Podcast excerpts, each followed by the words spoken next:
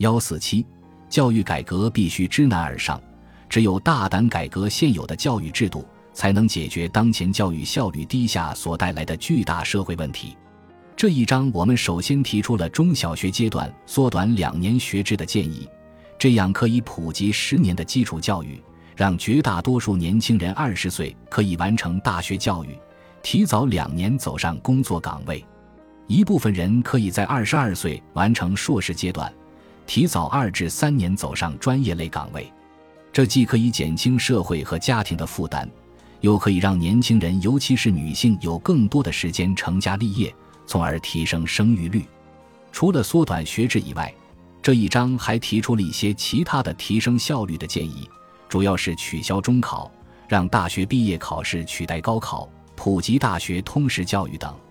教育改革是个极其复杂的社会工程，局部的改进并不可能彻底解决问题。因为高考已经成为家长、学生、学校和用人单位等所有人的指挥棒，所以必须取消和淡化中考、高考。要实现这一点，必须普及大学本科教育和去名牌化。好在大学教育资源不再稀缺，网络技术可以助力。虽然本章提议的教育改革需要很大魄力，但是可以大幅度提高效率，真正实现学霸、普通学生和社会多赢的局面。基础教育提速以后，不必担心没有高考会导致学霸无法脱颖而出。在大学本科阶段，学霸还是有展示能力的充足机会的，而且可以更早进入研究生阶段的学习。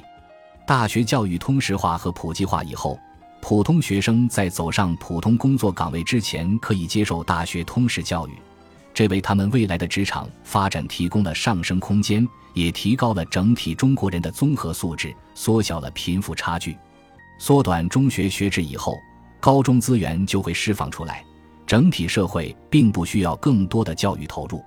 家长不用为孩子的中考和高考那么操心，压力也会小很多，养育成本降低。生育意愿也会提高，中国教育行业的效率提高，竞争力加强，可以减缓人才的流失，增强中国的人力资源，从而提升中国的创新能力、综合国力和生活水平。